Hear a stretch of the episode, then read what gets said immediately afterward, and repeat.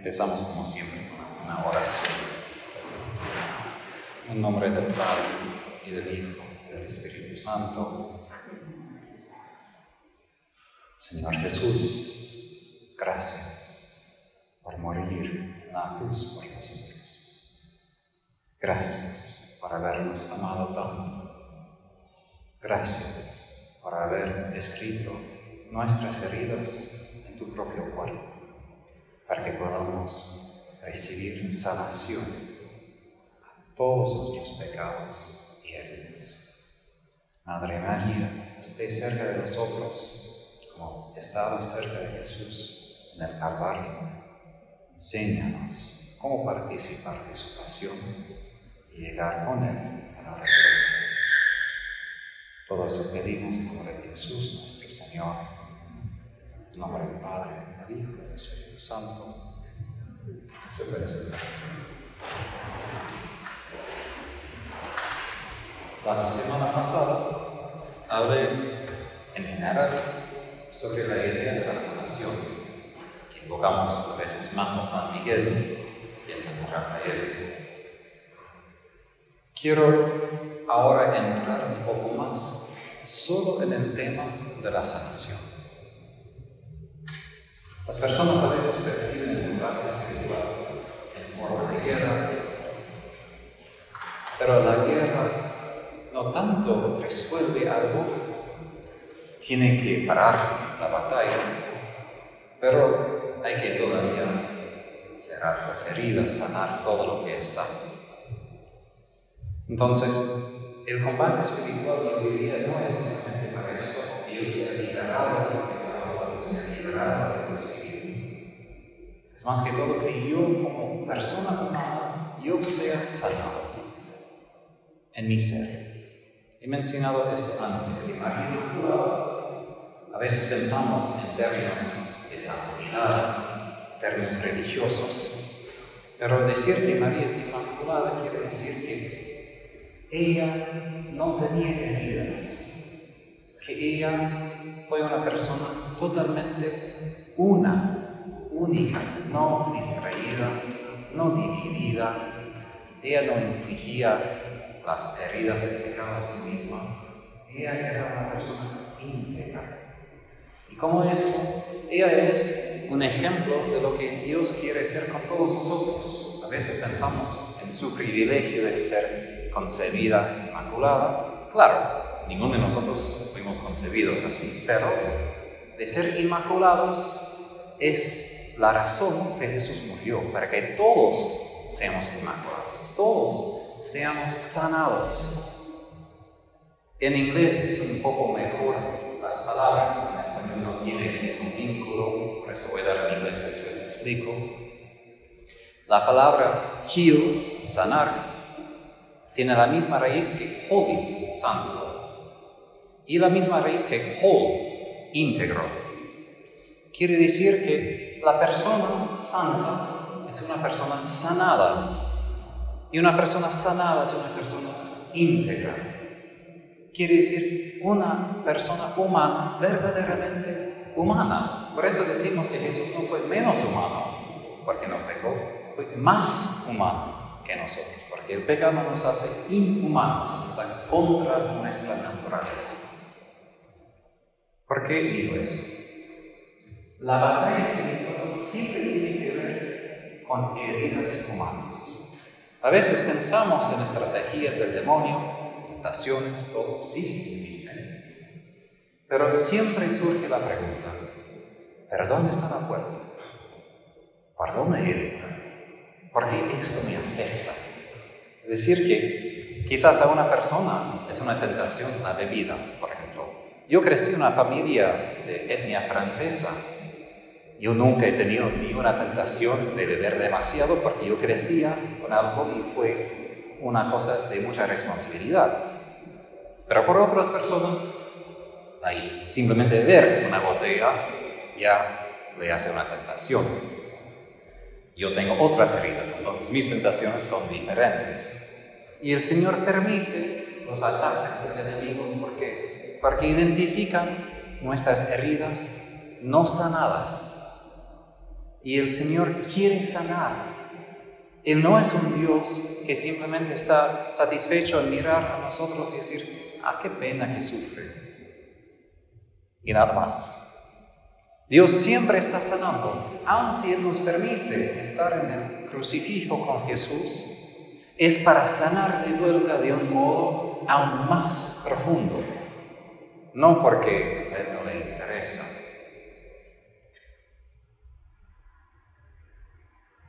No sé si está esperando. Mónica, ¿me puedes dar la llave para ver? Ahí está, cerca. Ah, no, se fue. Se fue. Perdón. Tienes el mérito de haber corrido.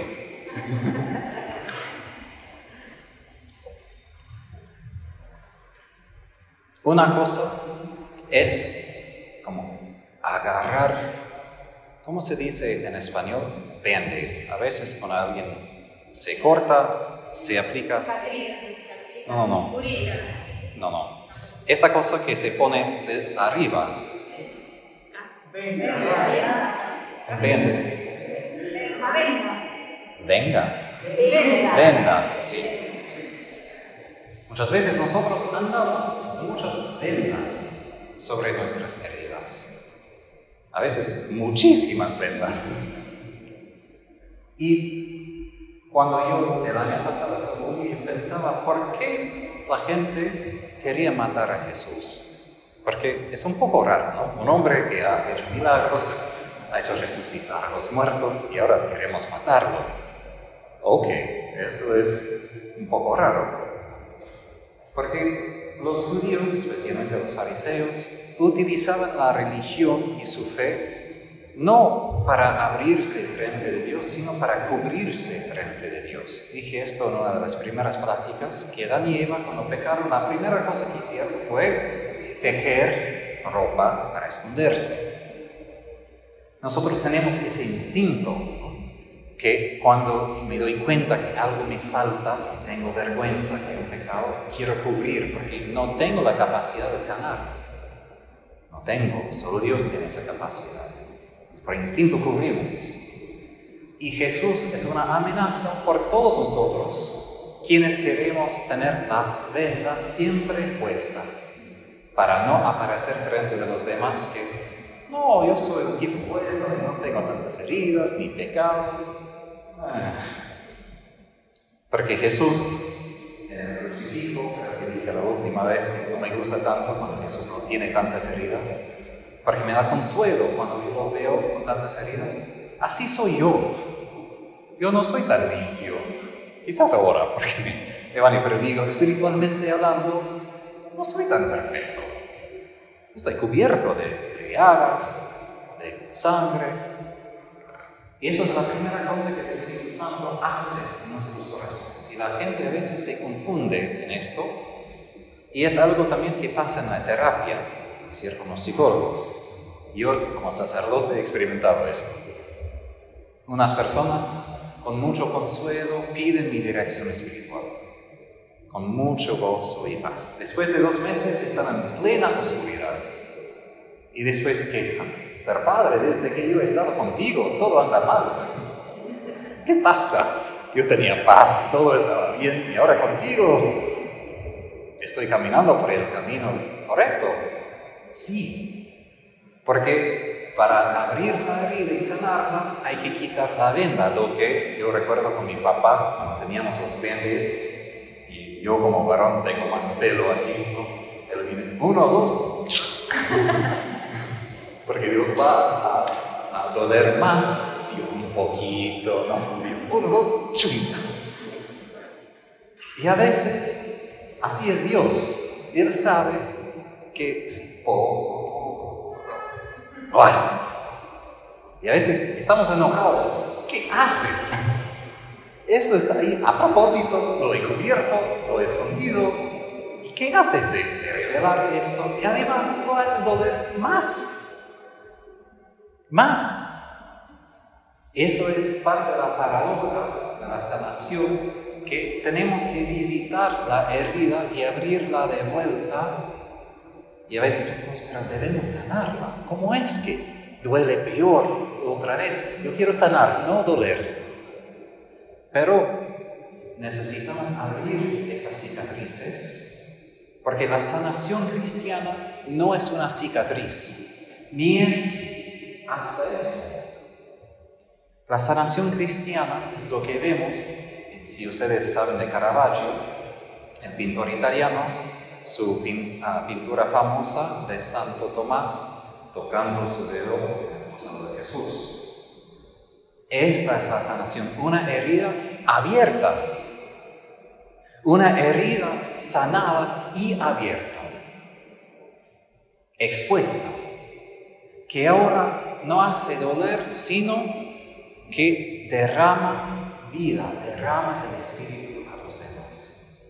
A veces cuando empezamos el camino de la sanación, nos equivocamos en el comienzo pensando que Dios sana esto, como que quita de mi vida eso por siempre. No pasa. Dios no borra la historia. Yo recuerdo, yo hablo con un psicólogo, y me dijo, una de las cosas tan difíciles para él como psicólogo fue hablar con una mujer violada. Y dijo, tu sanación no consiste en comportarte como que esto no había pasado no hay un modo de vivir como que esto no habría pasado. Y es difícil decir esto porque uno entiende que de cualquier manera quiere borrar esto, imaginar que ni pasó y como seguir una vida igual. ¿Y cuántas veces nosotros hacemos lo mismo? Tenemos heridas, traumas, dificultades y queremos fingir frente de los demás, vendar y después fingir. Hasta en una película sobre el fútbol americano, hubo un médico católico, fue una historia verdadera, y él hablando con su futura esposa, él le preguntó, le dijo, aquí en Estados Unidos tienes que fingir, pero tienes que decidir a quién vas a imitar para fingir. Y bueno, ella dijo la respuesta, pero es algo tan interesante que él pudo decir en palabras. Todos fingimos, para que los demás no se den cuenta que no, no estoy bien. No. Claro que con ciertas personas nos abrimos, ¿no? Es normal. Pero como todos estamos en un baile y todos preguntamos, los demás se dan cuenta que no estoy completamente haciendo lo perfecto. Intentamos al menos aparecer. Entonces la sanación consiste primero en reconocer que somos pecadores, que quiere decir, tenemos heridas y el pecado, muchas veces en nuestra vida, tiene raíces en esas heridas, como dije la última vez, la raíz del árbol. Los frutos son los pecados, pero el pecado no viene de la nada. Yo, por ejemplo, cuando confieso, me interesa más, no simplemente, Padre, mentí, me enojé, perdí paciencia con tu fin. Claro, entiendo. Pero es también importante entender que, pero qué fue el suelo, qué fue la tierra para que esto pase, que esto crezca en el corazón. Y eso es donde podemos tener más compasión por los pecadores, nuestros compatriotas pecadores, ¿no? Que si entendiéramos que esta persona que quizás me está insultando, yo una vez, por ejemplo, yo fui a un exorcismo, bueno, muchos exorcismos con una persona poseída que hasta escupió en mi cara, me maldijo con palabras bellísimas, echó Coca-Cola sobre mí, todo. Hasta sacó mi cuello. Yo tuve que aprender que, Tadeo, no te enojes porque no vale la pena, porque esta persona está en tanto dolor que utiliza el demonio esto contra ti. Y el demonio quiere que yo que pierda mi paciencia y reaccione para hacer todo peor. Yo tuve que ver más, más más allá del pecado para ver en las otras personas su herida. Si esa persona está haciendo esto, realmente algo anda muy mal en su vida. Y claro que todavía lo que hace es malo, no niego. Pero ¿cuántas veces nosotros hacemos lo mismo? Hacemos cosas y nos damos cuenta, oh, eso no fue bueno. Pero no fue una decisión que yo quiero ser malvado. No, es que tenemos un dolor y muchas veces ni nos damos cuenta cuánto dolor que tenemos. Y una parte de mi historia personal de sanación es, es difícil darme cuenta cuánto dolor tengo adentro. Cuánto dolor. A veces nos espanta. Queremos fingir. No, no tengo tantos problemas en la vida. Puede ser que, por ejemplo, quizás yo he sufrido un poco más porque perdí todos mis papás, mis abuelos, etc. Puede ser. Pero no creo cuando las personas dicen, pero padre, tengo una vida buena y más o menos bien. Hay excepciones, claro, cuando las personas de verdad han vivido una vida bendecida, pero muchas veces hay heridas.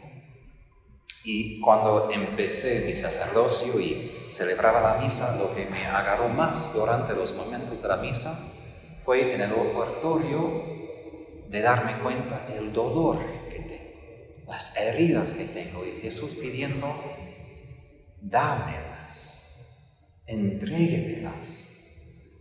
No agarres esto a ti mismo, no aguardes. Porque yo con tanta vergüenza es lo que hacía toda mi vida. No encontré una persona que me amaba tanto de decir, te veo con todas sus heridas y te amo y no me voy. Porque hay personas que cuando empiezo a mostrar mi fraqueza y mi fragilidad, se van, no, no aguantan, ¿no? Y a veces ni porque son malos, de verdad no son capaces, no saben qué hacer. Y a veces también nosotros, si no empezamos esta historia de sanación, ¿qué pasa? Nosotros tampoco podemos aguantar el dolor de la otra persona. Eso es muchas veces cuando empiezan discusiones entre personas. Es porque no puedo aguantar el dolor que está surgiendo en mi corazón después echo la culpa a la otra persona. Porque es una manera de decir, no aguanto, rechazo para no sentir esto.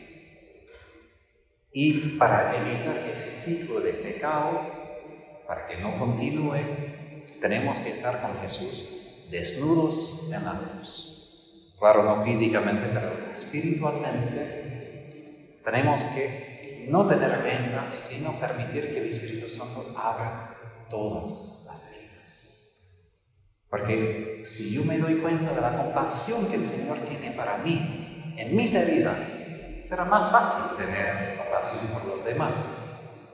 Pero si yo no he entrado en mis heridas, será difícil entender a los demás y tener compasión por ellos. Cuando el Espíritu Santo abre las heridas, no es simplemente que del superficie abre, sino tenemos que ir hasta el abismo de lo que tenemos en el corazón. Por eso digo que me, sorprendí sabiendo cuánto dolor que tenía. Yo sabía que, bueno, perdí mi mamá, perdí mi papá, bueno, seguía con mi vida y da igual, ¿no? Pero hay más, hay más. Y en el credo hay una cosa que muchas veces decimos y nos damos cuenta de lo que significa, Jesús descendió al infierno. Jesús no solo estaba en la cruz, Él descendió al infierno. Él descendió a ese lugar de tanta oscuridad donde ni Dios aparece. Y ahí se pone para extender su mano. Y el infierno no es solo un lugar, una cárcel, ¿no? escondida en la tierra donde Dios mete a las personas. El infierno empieza en mi corazón.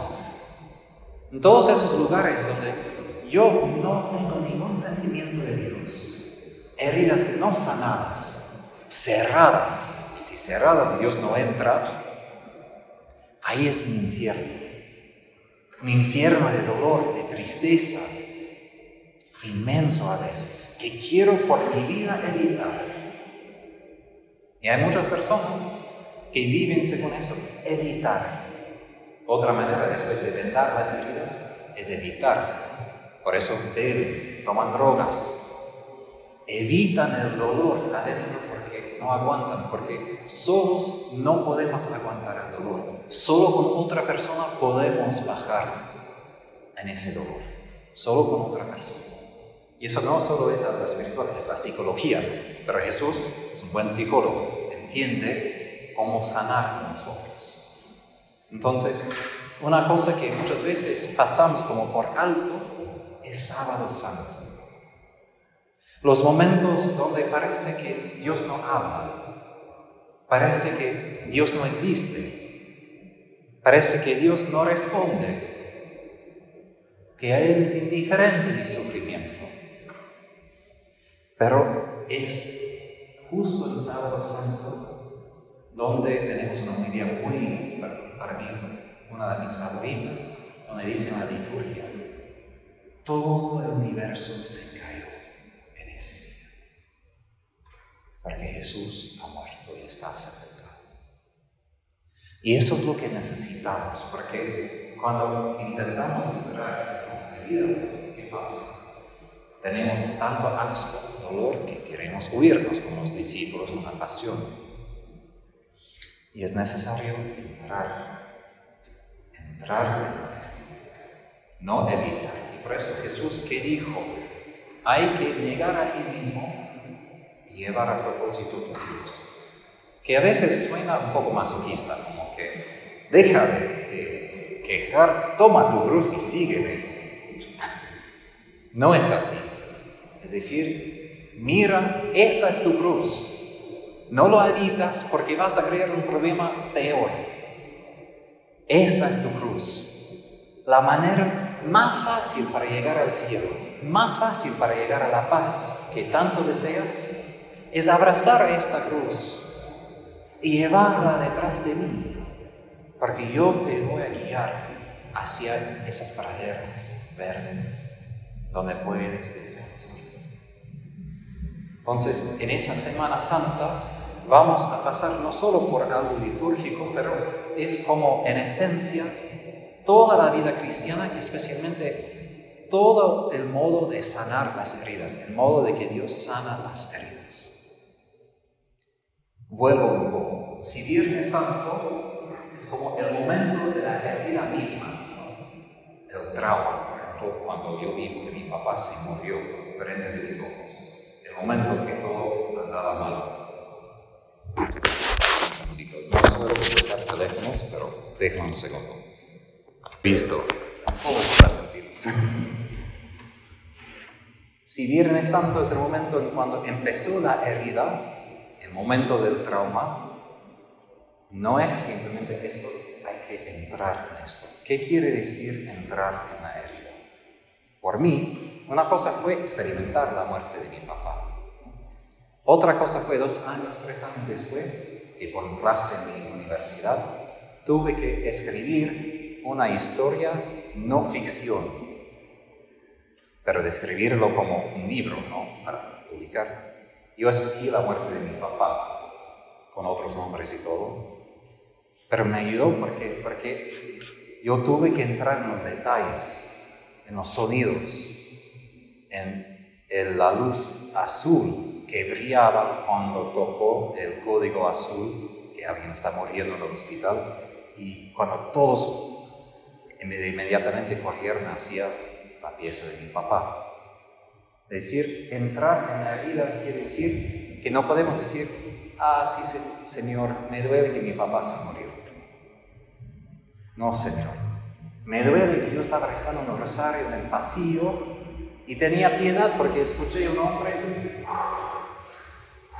yo pensaba, oh, qué pobre hombre, y seguía rezando, pidiendo por él. Y después de un minuto me di cuenta que fue la pieza de mi papá. Es decir, son los detalles que nos duelen. Y es importante con esto, como dije el sábado pasado, antes de esto, el diario. Escribir en detalle lo que ha pasado. Porque lo que pasó fue de carne y hueso, fue en detalles. Y hasta que tocamos la realidad de lo que pasó, el Señor no puede sanar. ¿Por qué? Porque Él quiere entrar en este momento donde no habíamos experimentado su presencia y Él quiere poner su presencia.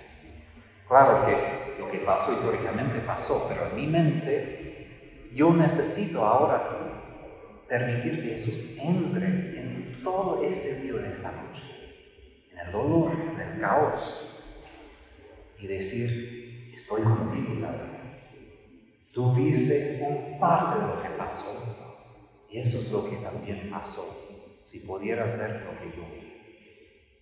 Entonces, parte de una imagen se puede imaginar como un U. Viernes Santo es así, como el Monte Calvario. ¿no? Después hay que bajar y bajar y bajar y bajar y bajar. Hay que entrar en esos detalles que causan tanta dificultad. Y nosotros, como he dicho, hacemos tanto lío para no entrar. Y hasta un buen psicólogo cristiano dijo, ah, en inglés hay una frase, pop up, que es como saltar de arriba. Y él dijo que muchas veces bajamos, bajamos y ya basta, queremos como saltar, queremos ya subir porque nos agota, nos da miedo, pero tenemos que bajar. ¿Pero qué dijo él? Hasta personas de buena fe que dicen, ah, van a usar frases como, pero Dios arregla todo, todo estará bien, no hay que preocuparte, no llores. ¿Por qué tienes esa falta de fe de hacer tantas preguntas? ¿Dónde estaba Dios? Es decir, nosotros queremos tener un circuito, un shortcut, ¿cómo se dice esto? Es decir, en vez de tomar el camino en pleno, queremos tomar un camino más corto. ¿Okay? atajo. ¿no? Queremos esto porque lo que pasa es si es un U, Viernes Santo, Sábado Santo, Pascua, queremos saltar desde el Viernes Santo a la Pascua. Es decir, sí, yo estaba con Jesús cuando se murió, sí, yo creo que se murió para mí, sí, creo que Él me sana y me ama y me salva, fin. Pero ¿qué pasa después? Muchos cristianos profesando la fe verdadera, no sanadas. Y yo, no solo como sacerdote, pero como cristiano, me da tanta tristeza porque, ¿qué pasa? Evacúa o vacía nuestra fe de cualquier poder. Porque, ¿qué pasa? Puede ser buen cristiano y nada cambia. ¿Cómo? Dios no es un Dios de mantenimiento que simplemente dice, crees esto hasta el fin de tu vida y después te voy a sanar. No. Dios quiere sanar ya ahora. Y eso es lo que causa el problema. Porque muchas veces nosotros decimos, luego, un día, tal día. No. Quiere decir, quizás hoy. No, no, no, gracias. Posponemos. Pero Dios quiere ahora, porque creemos que cuando Jesús andaba por la tierra, sanaba ahora. Y claro que hay ciertas heridas, y voy a explicar, que el Señor va a dejar como el estigmata de Jesús, esas heridas, pero todavía hasta estas van a ser sanadas. ¿Qué pasa? Necesitamos de verdad poder expresar el dolor. A veces, y he escuchado eso de buenos cristianos, como que debemos dejar de quejar. No debemos quejarnos. Bueno, por un lado es cierto, ¿no? Si alguien simplemente pasa el tiempo diciendo, ah, sabes, ese sacerdote y hace esto, bueno, sí, eso no hace nada de bien. Pero de decir, estoy en dolor, es importante. Porque muchas veces vivimos en una mentira, fingimos. Y no atrevemos a tener la valentía de decir, sabes, estoy mal, estoy muy mal necesito una mano. Porque eso exige humildad. Queremos que alguien dé la mano, pero no queremos tanto pedir. Y los salmos, la mayoría de los salmos son salmos de lamento, de quejas, y no solo quejas, mira lo que ha hecho él, Señor, mira que me persiguen. Son quejas hasta de Dios mismo. ¿Dónde estás tú? ¿Por qué me abandonas? Salmo. Los salmistas nos enseñan que frente a Dios debemos sí tener respeto, ¿no? Pero debemos decir la verdad del corazón, tal como es. Y debemos expresar, si tenemos dudas, tenemos dudas. Si no creo que Jesús me ama porque siento que me odia, así me siento. No porque es teológicamente verdad, es porque esta es la herida. Que así es mi experiencia, así soy ahora. Y para que yo pueda recibir la sanación, debo decir, aquí estoy. Todavía no he logrado.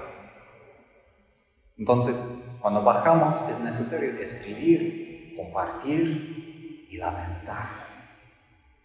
Y necesitamos mucho tiempo con esto. Porque la vida, o por ejemplo el sueño americano, es tener el sueño de estar felices. Por ejemplo, estamos mirando un poco de WandaVision, de Marvel. Y es típicamente americano, ¿no? Es todo el, sueño americano, la casa, todo está bien. Esto no existe. Eso no existe. Solo en televisión, en fotos. Pero nosotros vemos esto y pensamos como que esto es como la vida debe ser. ¿Y qué pasa? Si nosotros no hemos entrado en nuestro dolor, si no hemos experimentado nuestro dolor, ¿qué pasará? Vamos a callar a los demás cuando se quejan. Si soy sincero como sacerdote, eso es lo que me costó en mis primeros años, tener más paciencia, porque a veces hay personas que como se quejaron, yo, sí entiendo, ok, entiendo, entiendo, por favor, deja. Y al fin entendí que claro, cuesta de mi lado, pero hay mucho dolor. Y esa persona, porque a veces quería como apurarles y decir, pero sabes, tengo otras cosas. Y cuando hice esto, todo iba mal. Porque es como abrieron su corazón y los abandoné en medio de su dolor. Y por nosotros es importante dar tiempo, porque una herida exige mucho tiempo para sanar de verdad, de verdad. Y eso es el acompañamiento que necesitamos. Y Jesús es el primero que hace esto a través de su sufrimiento. Cuando pasamos abajo, como más hondo de la ola del U, ahí cuando de verdad hemos gritado desde la profundidad, como el, salmista dice, desde lo hondo a ti te grito, Señor. No dice, todo está bien y te grito. No, desde las profundidades de la tierra a ti grito, porque siento de distancia, tengo que gritar. Cuando estamos en ese momento, ahí el Señor aparece, porque ahí nos espera. Muchas veces, como director espiritual, no veo que personas me preguntan, Tadeo, ¿dónde se fue Jesús? Siento abandonado, no, lo siento. ¿Dónde está? Está en tu herida, donde tú no quieres ir. Y te espera.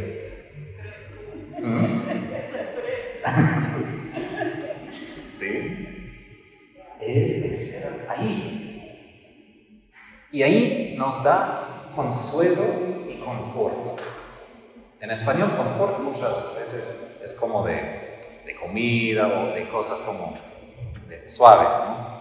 Pero en inglés, confort tiene este sentido, pero también de latín quiere decir confortis, muy fuerte. El Señor nos hace fuertes, nos da consuelo profundo ahí, cuando nos dice, aquí estoy. ¿Cuántas veces en el diario Santa Faustina, con mucho miedo, sí, Señor, no sé cómo hacer, estoy contigo? Y en la Biblia, estoy contigo. Moisés, cuando se quejó por todo un capítulo, la respuesta de Dios, estoy contigo. Nuestro miedo principal no es que yo tenga una herida, yo tenga dolor. Nuestro miedo principal como ser humano es ser solo. Ser solo en mi dolor. Y Jesús en esa semana se puso con todos nosotros en esa soledad de nuestro dolor para extender su mano y decir, aquí está. Y ahí empieza ese proceso de la sanación. Empieza que las heridas se sanan y sentimos la diferencia. Que ahora lo que fue simplemente un peso, ahora se convierta hasta en una alegría. Yo que hace 10 años, de 10 años no pude hablar de la muerte de mi papá, porque fue tan impactante y tan destructiva para mí como persona. Ahora puedo hablar como testimonio que el Señor había respondido a su oración que mi papá pidió ver que yo me gradúe de mi colegio. Vivió y dos semanas después se murió. Cuando debería haber muerto siete años antes. Son las cosas que en tiempo uno puede decir porque va por ese proceso, pero toma años. No, no es que de la mañana puede ver todo. Esto exige tiempo de simplemente estar en el dolor. A veces nosotros queremos una, una solución.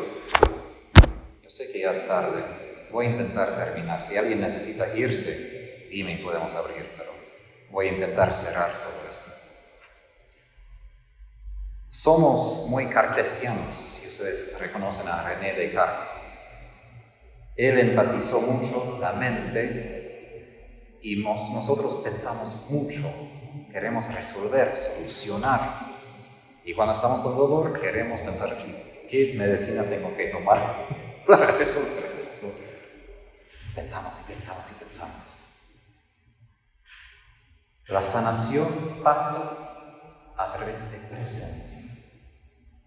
Que yo pueda estar presente a mi dolor y a través de mi dolor es muy sencillo, pero a la vez tan difícil. Porque cuando estoy en dolor, yo hago cualquier cosa en vez de estar presente en mi dolor y sentir mi dolor. Quiero evitarlo, imaginar que no está, no es tan mal. Pero de sentir ese dolor y descubrir que Dios está ahí. Y no tengo que hacer nada, porque eso es el asunto. Dios sana. No, no es un método, no es que yo tengo que hacer esos pasos y después como magia algo salga y yo soy sanado. Es un encuentro entre mí, un pecador, entre mi corazón y el corazón de Jesús en la oscuridad. Por eso dije fe, porque cuando pasamos por esos momentos no vamos a sentir a Dios, vamos a sentir lo opuesto por eso digo a las personas, si nosotros pudiéramos solo depender de cómo sentimos para entender dónde está Dios, no necesitaríamos la fe. Necesitamos la fe porque muchas veces Dios se esconde justo ahí donde menos esperaría encontrarlo.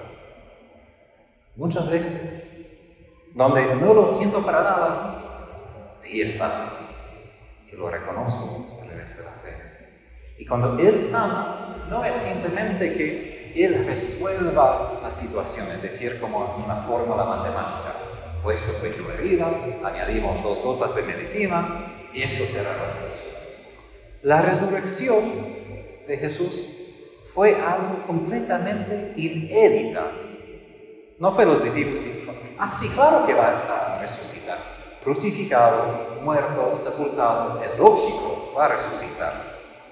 No, Muchas veces cuando estamos en ese pozo, no vemos nada y no entendemos cómo puede cambiar cualquier cosa de esto. Porque si somos honestos, es imposible. Veces las personas como tienen miedo de decir eso porque decimos para Dios nada es imposible. Sí, pero primero hay que decir, esto es imposible y por esto voy a confiar en Dios. Pero esta situación es imposible. Y cuando Dios sana, Él sana y crea una situación completamente nueva. No simplemente como la conclusión de lo que venía antes. Es una sorpresa que solo Él puede hacer. Porque Él a través de su amor no solo sana, sino crea de nuevo. Por eso decimos que la resurrección es una segunda creación no simplemente la corrección de la primera, es algo completamente nuevo. Y eso es cómo participamos de ese triduo pascal que viene y cómo vivimos en nuestra carne la resurrección, porque a veces pensamos, bueno, la resurrección el día final. Debemos ser resucitados hoy. Hemos ya resucitado con Cristo. Ya somos personas con heridas que podemos mostrar con orgullo y soberbia, no soberbia, perdón, con orgullo. A veces no sale bien. Para decir, mira esto, esto es lo que pasó, esto fue mi pecado. Y mira lo que Dios hizo, que Dios me sanó. Eso es la prueba de la resurrección, no solo de decir que sí, los apóstoles miraron a Jesús, sí creemos esto, pero Jesús es vivo hoy y ni menos sana hoy que sanaba en la Biblia. Pero a veces, como pasamos la vida, no sé en español cómo se dice, es esto, como limp. Re. Sí, esto. Sí. Pero Dios nos creó para correr. Pero a veces nos acostumbramos tanto que cuando Él dice, pero corra, no puedo, no puedo corra. Porque Él quiere que seamos alegres y felices, ya ahora. No que seamos simplemente doloristas de decir, bueno, en esta vida, porque a veces hay una espiritualidad de los siglos pasados, aún de santos, como que, bueno, es solo un valle de lágrimas. Cierto, siempre estamos en el cielo, pero también hay gozo, hay gozo verdadero hay gozo que ese mundo no puede dar ni quitar cuando nos encontramos frente de Jesús, con todas nuestras heridas y con sus heridas frente de mí. Y termino con esto.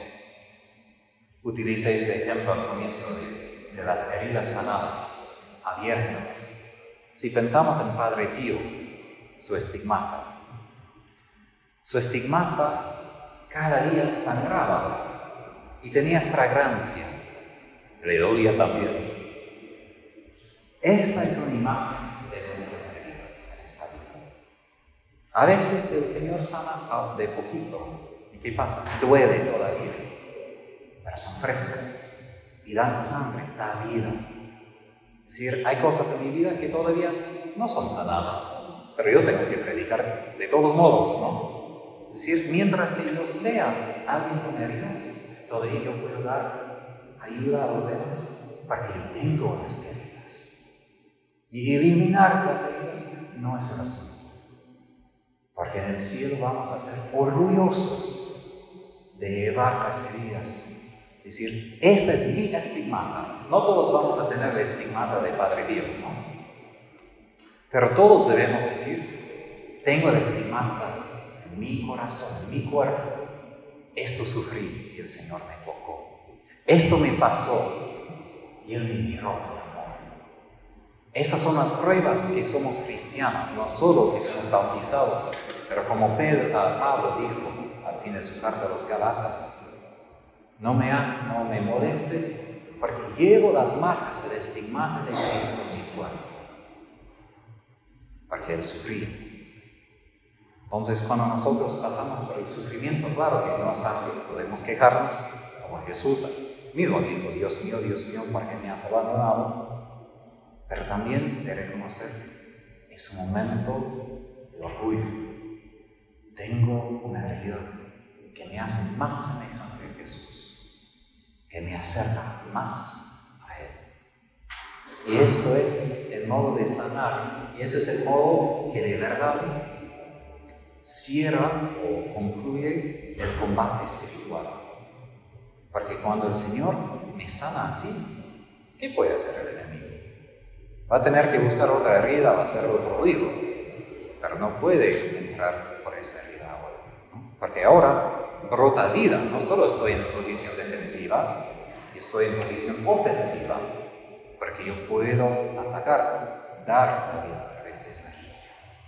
Entonces, en esa semana tenemos esa oportunidad de pasar por esos días, pero durante todo el año, ese es el modo de vivir nuestro bautismo. Morir con Jesús, bajar al infierno con Jesús. Y ahí permitir, no que nosotros saltemos hacia la Pascua, sino que Dios Padre, mirándonos con su Hijo, diga, resucite. Y Él nos va a elevar a una vida nueva. Terminamos con una bendición.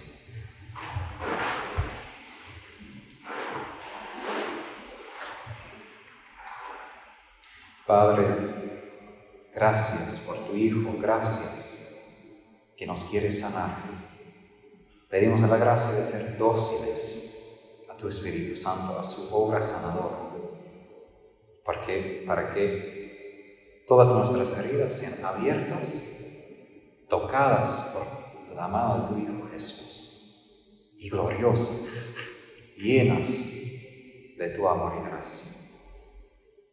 Y a través de la intercesión de nuestra Madre María, que Dios les bendiga y guarde en el nombre del Padre, del Hijo y del Espíritu Santo.